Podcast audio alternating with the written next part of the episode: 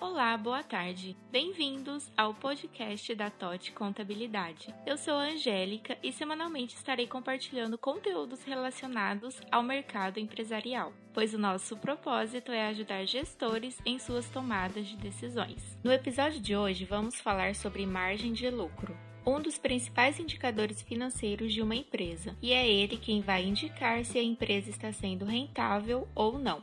Quando falamos em margem de lucro, temos a margem de lucro bruta e a margem de lucro líquida. A margem de lucro bruta mede a rentabilidade do negócio e indica o percentual de retorno do investimento realizado pela empresa. Já a margem de lucro líquida mostra o quanto a sua empresa lucra de verdade para cada real que entra como receita no caixa da sua empresa.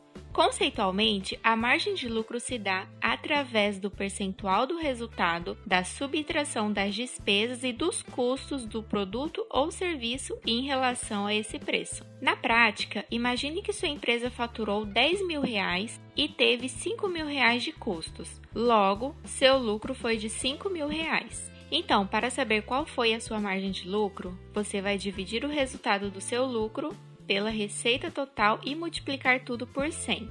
No nosso exemplo, 5 mil dividido por 10 mil vezes 100, que resulta numa margem de lucro de 50%. Para identificar se a sua empresa está com uma margem de lucro alta, é necessário levar em consideração alguns fatores, como impostos, logística, custos de produção, podendo variar de tempos em tempos. Portanto, a importância de saber como calcular a margem de lucro é essencial para que o gestor tenha uma visão real e mais ampla do seu negócio, podendo assim realizar análises mais concretas, buscando estratégias para melhorar o seu desempenho de vendas, elevar os resultados e tomar decisões assertivas.